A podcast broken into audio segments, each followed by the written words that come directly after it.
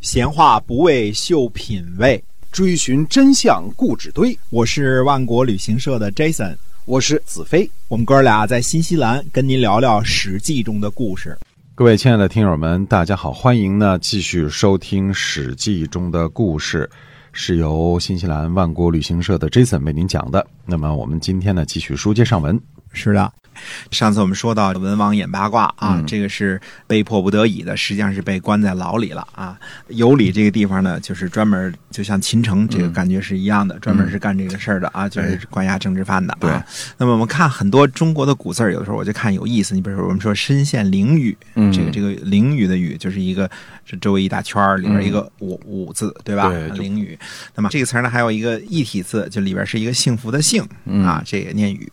那么这个字儿呢，实际上它什么意思呢？就是牛棚的意思。牛棚，哎，哦呃，我们这个牲口没办法天然放养，不像新西兰这样 啊，这有个牲口不容易，得给它嗯圈起来。啊那么把人呢放在这个地方，那就属于监狱的意思。嗯，所以它很有意思。所以你看文革的时候说关牛棚，呃牛棚这个原意就是来干这个事儿的，就把牛赶出去，把人圈进去，牛放在人放在牛棚里，啊，那就是关监狱了。对那么文王在这个监狱里边呢，没闲着，就推演八卦啊。那么他的卦辞和爻辞呢，据说写的很好啊，我们这个都不知道。但是呢，我觉得。《周易》的普及呢，得感谢金庸先生啊。这个，呃，你比如说很多《周易》当中的这，大家都知道降龙十八掌对啊，康龙有悔啊，嗯这个潜龙勿见用龙在田啊，这飞龙这在嗯天， 啊，飞龙在天啊，对，呃，这些都是 降龙十八掌的，都是来自《周易》。这所以我说得感谢金庸先生。但是嗯对如果你想真是对这个话题感兴趣，那么有一本书是易中天先生写的，他嗯写的《中国人的智慧》，其中有一段呢专门谈到这个《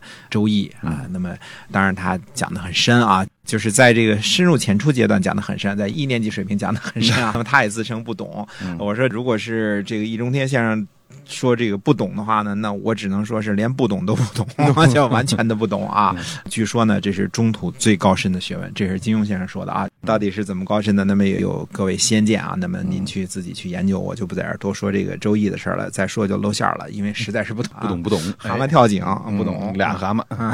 那么西伯昌呢，我们还是称作他西伯昌，不嗯称他周文王啊。那么西伯昌呢，被监狱里本来是在朝廷里做官啊，结果是被抓起来了。嗯我们说过前面这个周的这个迁徙的这个故事啊，那么他是从这个大约是靠西边。啊，嗯大约就是咸阳附近。其实这个丰、镐京这几个地方啊，就是所谓的这个周朝兴起的这些地方，离现在的咸阳呢都不过百里，都是在这个呃西安、长安附近。嗯那这块儿呢，可能是呃关中平原最好的一个地方，所有的人不约而同的选择在这个地方，就是渭水的左右啊。嗯，那么在这个地方扎根建国，肯定是有他自己的道理的对啊。对，那么他自己在朝廷当官呢，结果被抓起来了。他在那儿演八卦演的挺好，可能自得其乐啊。嗯但是他底下的臣子们可就着急了。那么我们说西伯昌呢，有一堆非常有名的臣子啊，姜子牙别说了啊，嗯大家都肯定知道啊，鼎鼎大名啊，哎这个。都姜说太公嗯姜太公钓鱼啊，愿者上钩啊。我们说过，这个人呢叫姜商，或者叫吕商，或者叫姜子牙，反正都是一人儿啊。嗯对那么最后呢，他的后代呢领有齐国。我们后代还边讲到春秋五霸齐桓公，那就是他的后代看啊看，的，他这个吕姓的后代。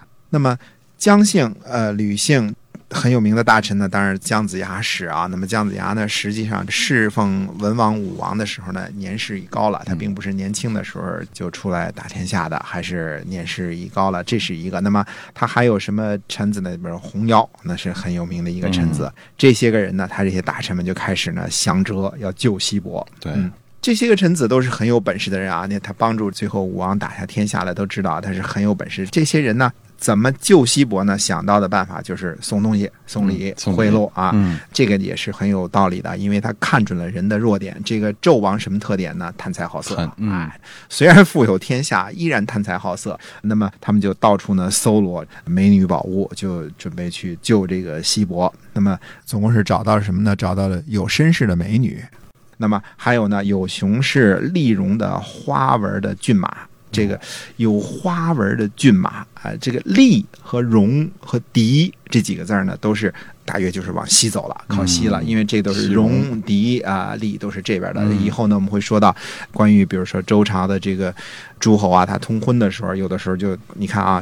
姬姓的肯定是娶这个非非姬姓的这些个啊，那比如说厉和戎和狄也都是他们的选择，因为姬姓的这个诸侯王太多了嘛，对，啊，同姓又不能同婚啊，一个姓名姓嗯的啊，一个姓儿的啊不同婚。那么找的有熊氏的这个丽戎的有花纹的骏马，还有呢这个九组四匹。驾车的马，这个叫四，一个马马字边儿，马嗯一个四啊，四这马叫难四追，四马难追的，哎，四四马难追的不是指一匹马，是嗯四匹马四匹马啊，一共找了九组这个四，呃，嗯为什么叫四匹马呢？要驾车呢，天子之驾必须得是四匹马一样的，而且这个四呢，呃，它得是军四。它不能是随便的找四匹马来，高低大小都不同，高矮胖瘦都不一样，颜色是一个黑的、一个白的、一个花的，这不行，叫军四才行的。就是说，四匹马呢，得这个模样、长相和这个呃年齿都差不多的，这才叫一个四啊。那么，呃，我们说后来你记得到三国的时候，说汉家的皇室衰微的时候啊，这个经过董卓之乱之后，回到洛阳，回到洛阳找不到一个。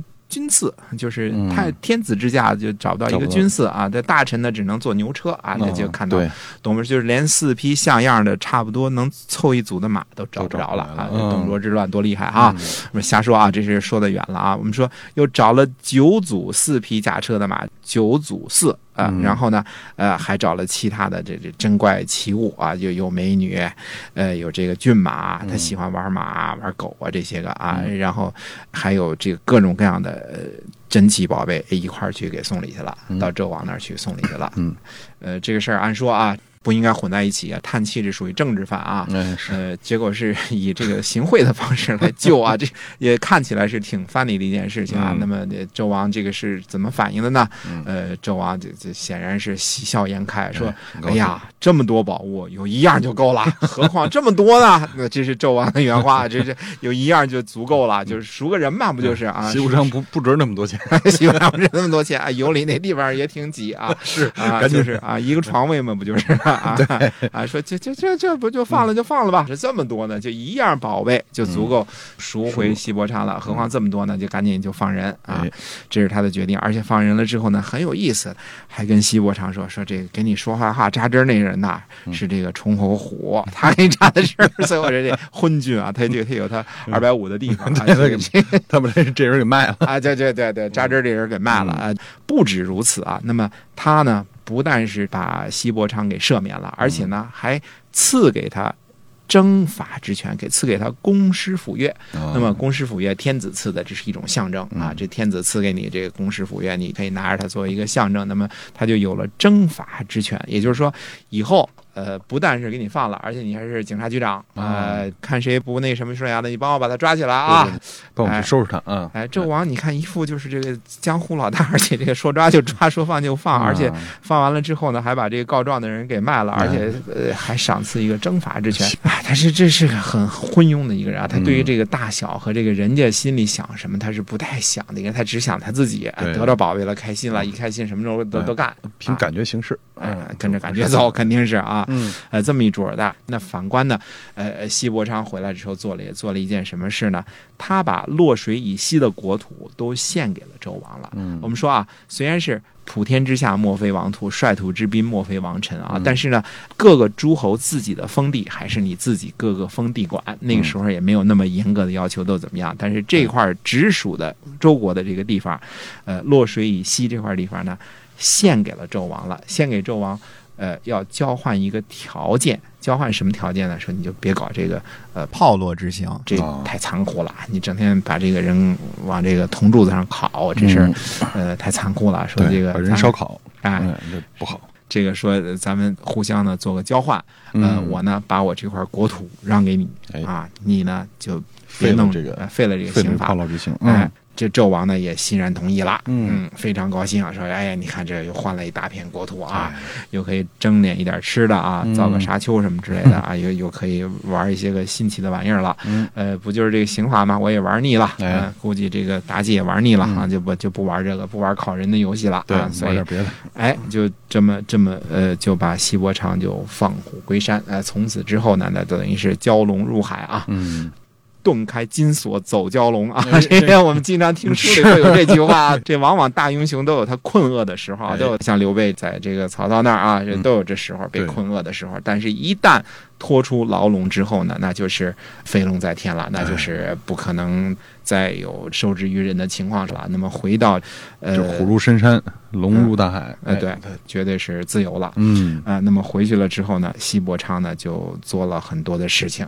做了很多的事情，就是主要是暗地里行善，就是把实惠呃带给老百姓，嗯，靠这种方式呢去收拢人心啊、其实大家想想，这个用很大的一片国土。这不是闹着玩的啊！嗯这洛西这个地呢，献给纣王呢，交换的就是一个炮烙之刑，就是把这个刑罚免除了。这个天下之人也都是知道的。哎，从此人民不再受这个炮烙之刑的涂炭，不不再备受折磨了之后，他要感谢的是谁？要感谢的是西伯昌。哎，啊，这个事情上，我相信没有几个人会感谢天子的，哎会感谢纣王的。嗯啊，这个很残暴的君主的名字还是在他的身上。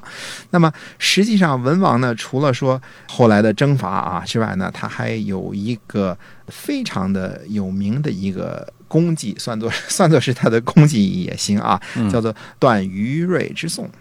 断于芮之讼是怎么回事？就是虞国人和芮国人两个人呢，呃，俩人为了争地打起来了。嗯打起来了之后呢，附近各个小国、各个部落呢，都传说说这个西伯昌这个人呢会断案子，呃，断的很公平。说咱们去这个周国啊，咱俩说不清楚了，咱去找这个明白事理的人去给咱断断这事儿，到底是你有理还是我有理？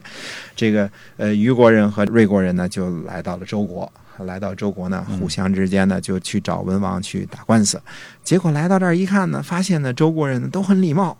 都很谦让。呃，这个大家呢都是男女有别，然后大家耕地的耕地，浇水的浇水，非常的有礼貌，非常的谦让，而且人的日子呢都过得很富足，一派这个歌舞升平的景象。哎，那这样的话呢，最后这个虞国人和这个呃芮国人呢，互相之间呢一商量呢，说。呃咱们所要争执的东西呢，这人周国人都认为是一个耻辱的事情，说咱别去丢人现眼了，咱去干嘛去啊？还去找人断官司呢？咱俩打道回府吧，我让一步，你让一步，咱哥俩就算了。这个呢，呃，就在历史上著名的叫做断于芮之讼。那么，呃，于芮之讼呢，实际上并不是文王亲自断的，而是说他的德行啊、他的这个治理国家的这个本事，呃，让这个来打官司的人呢各自羞愧而走。俩嗯人本来要对簿公堂的，哎，要互相这个说说。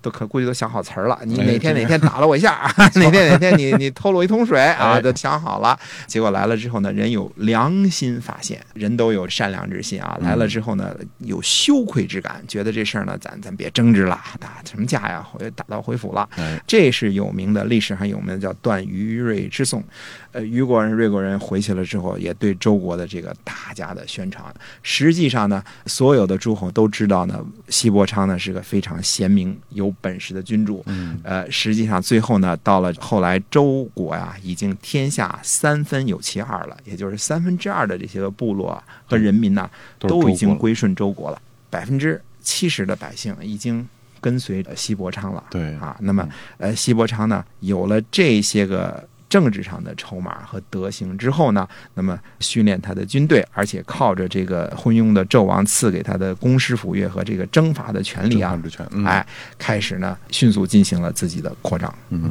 好，我们今天啊《史记》中的故事呢，先跟大家聊到这儿了，是由万国旅行社的 Jason 为您讲的，我们下期再会。再会。